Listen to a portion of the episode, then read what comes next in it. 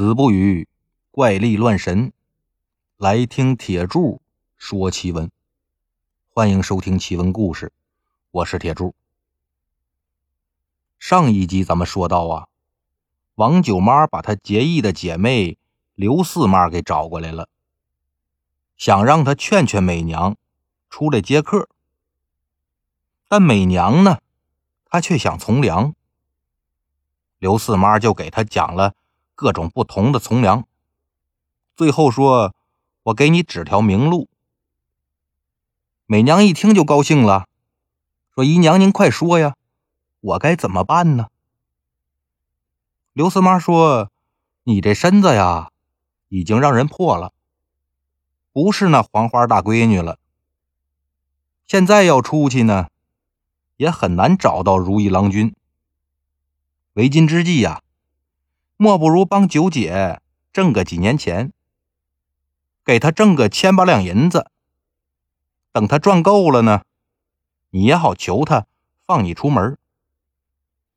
而且你就算是想从良，那不也得找个好人家吗？你不出去接客，哪知道谁好谁坏呀？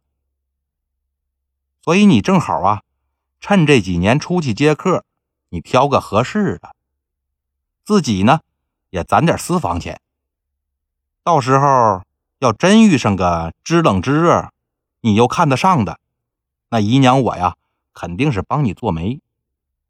九姐呢也肯定愿意放人，这岂不是两全其美吗？美娘一听刘四妈说这个也在理。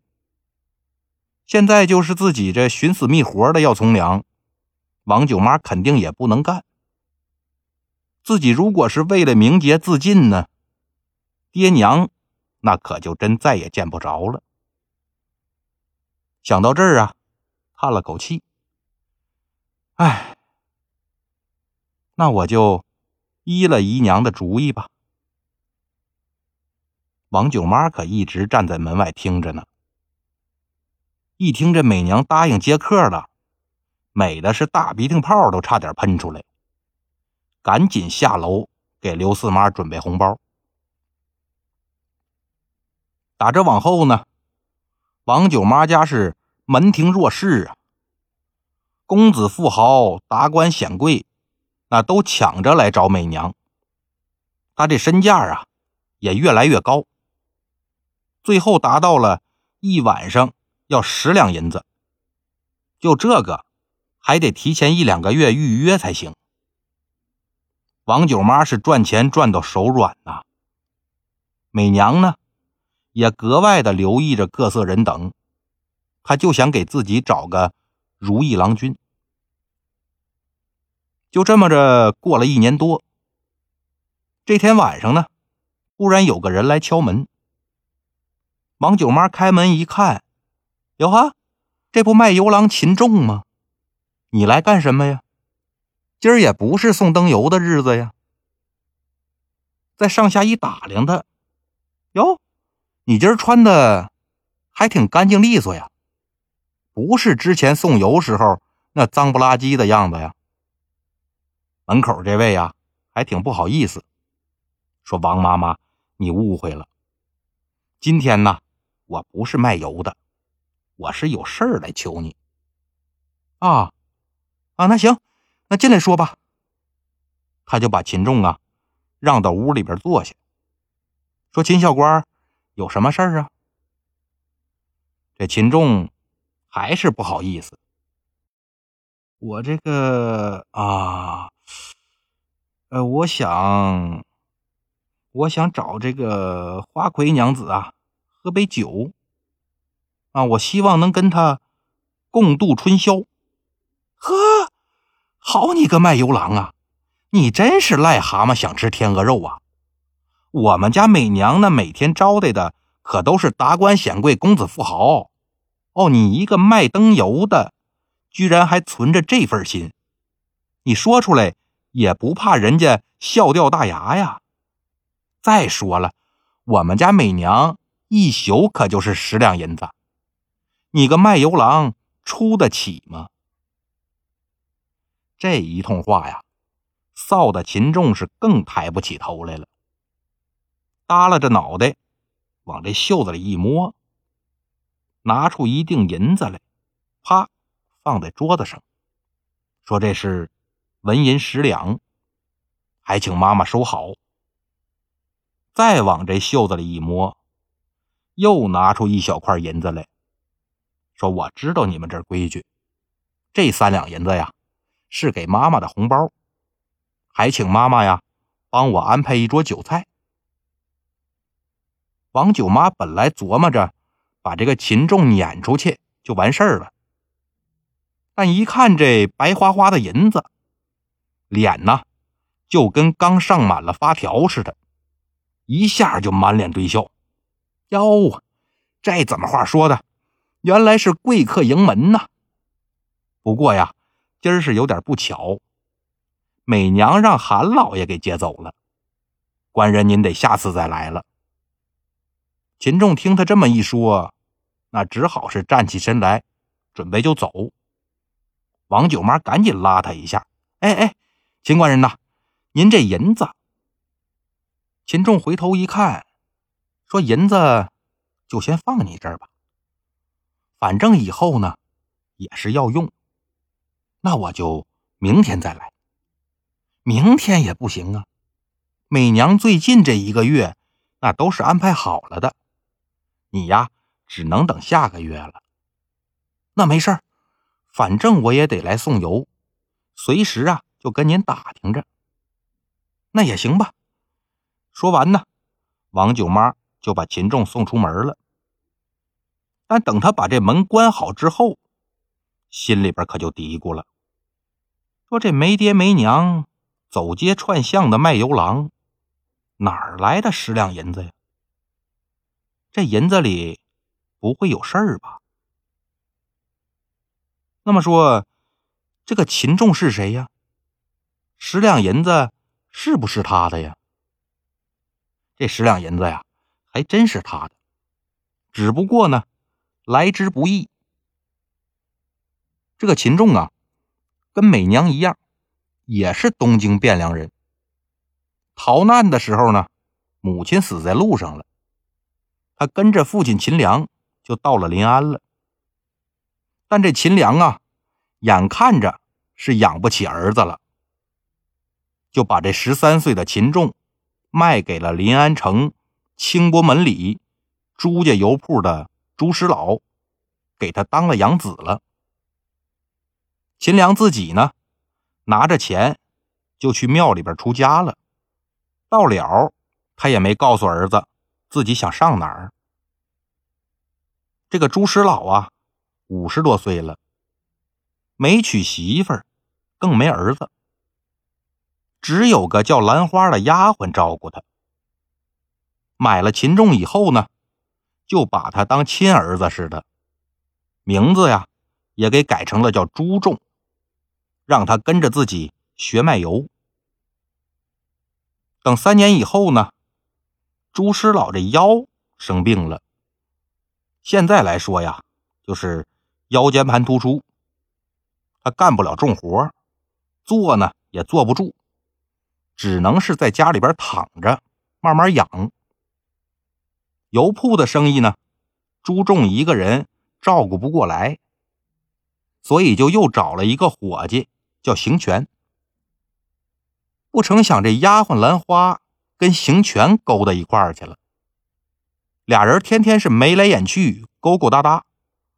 后来嫌这朱仲碍事儿，就想着怎么把他撵出去。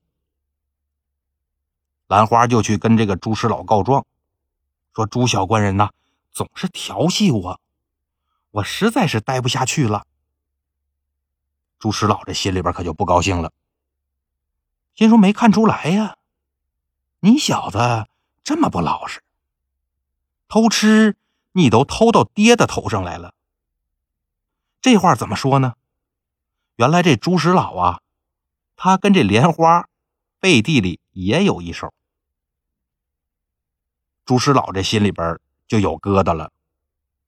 紧接着呢，邢全把店里边卖货那银子给藏起来了，然后就到朱石老那儿告状，说朱小官人呐太好赌了，他在外边输了钱，就偷店里边的钱，这都偷了好几次了。最开始啊，朱石老他不信，但你架不住这两个人几次三番的说呀。朱石老也是老糊涂了，就把朱仲给叫过来了，说做人呐。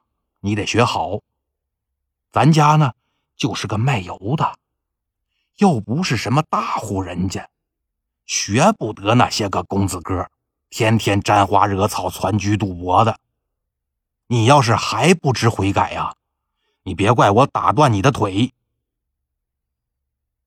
那朱仲也不傻，他不用猜都知道，这就是邢泉和兰花在搞事情。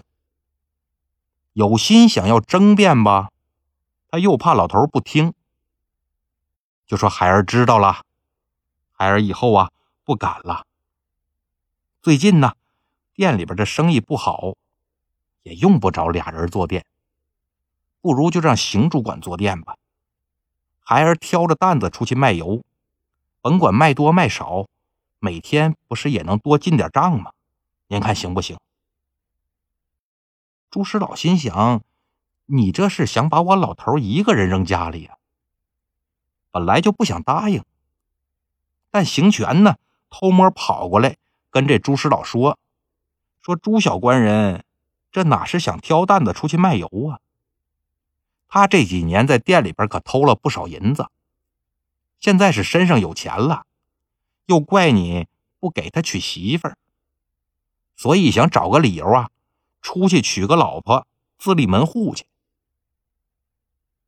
朱石老一听，这话好像也在理，心里边很不高兴，说：“我把他当亲儿子，他却怀着鬼胎，啊，这不是亲生骨肉，到底还是不行啊。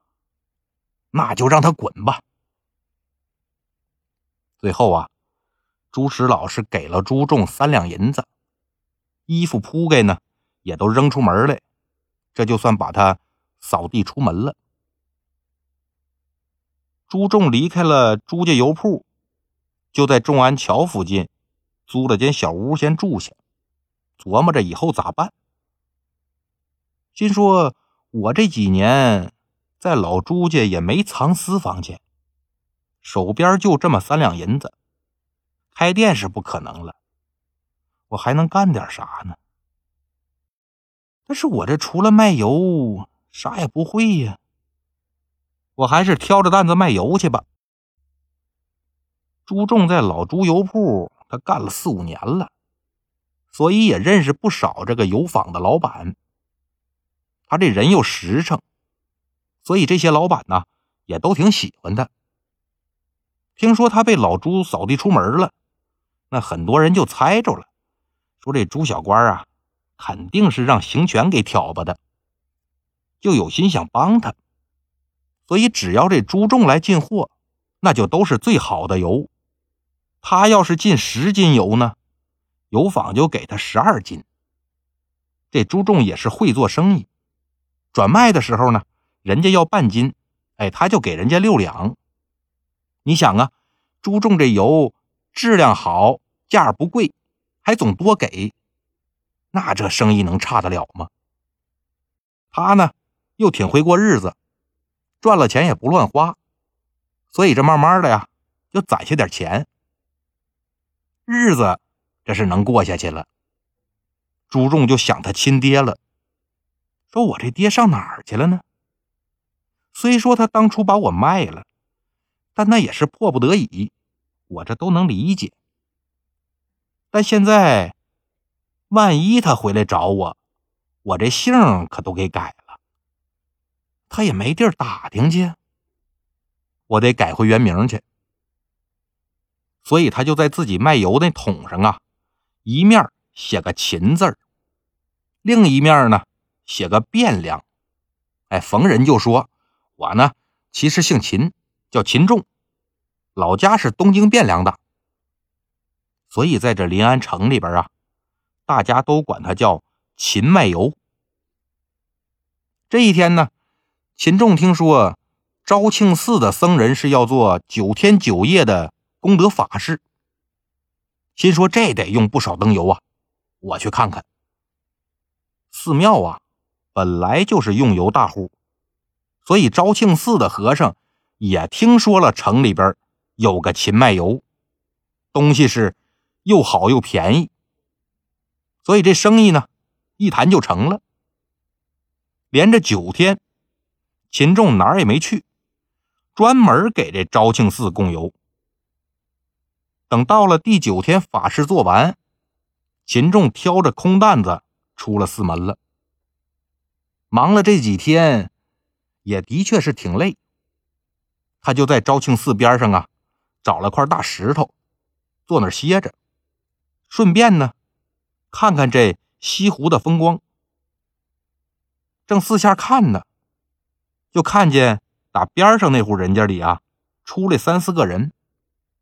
一个小娘子在后边送他们。到了门口，两下把手一弓，那娘子呢，反身又进院了。秦仲就看了一眼，浑身就酥了，嘴都合不上了，心说这娘子啊，太漂亮了。那么说，这小娘子是谁呀？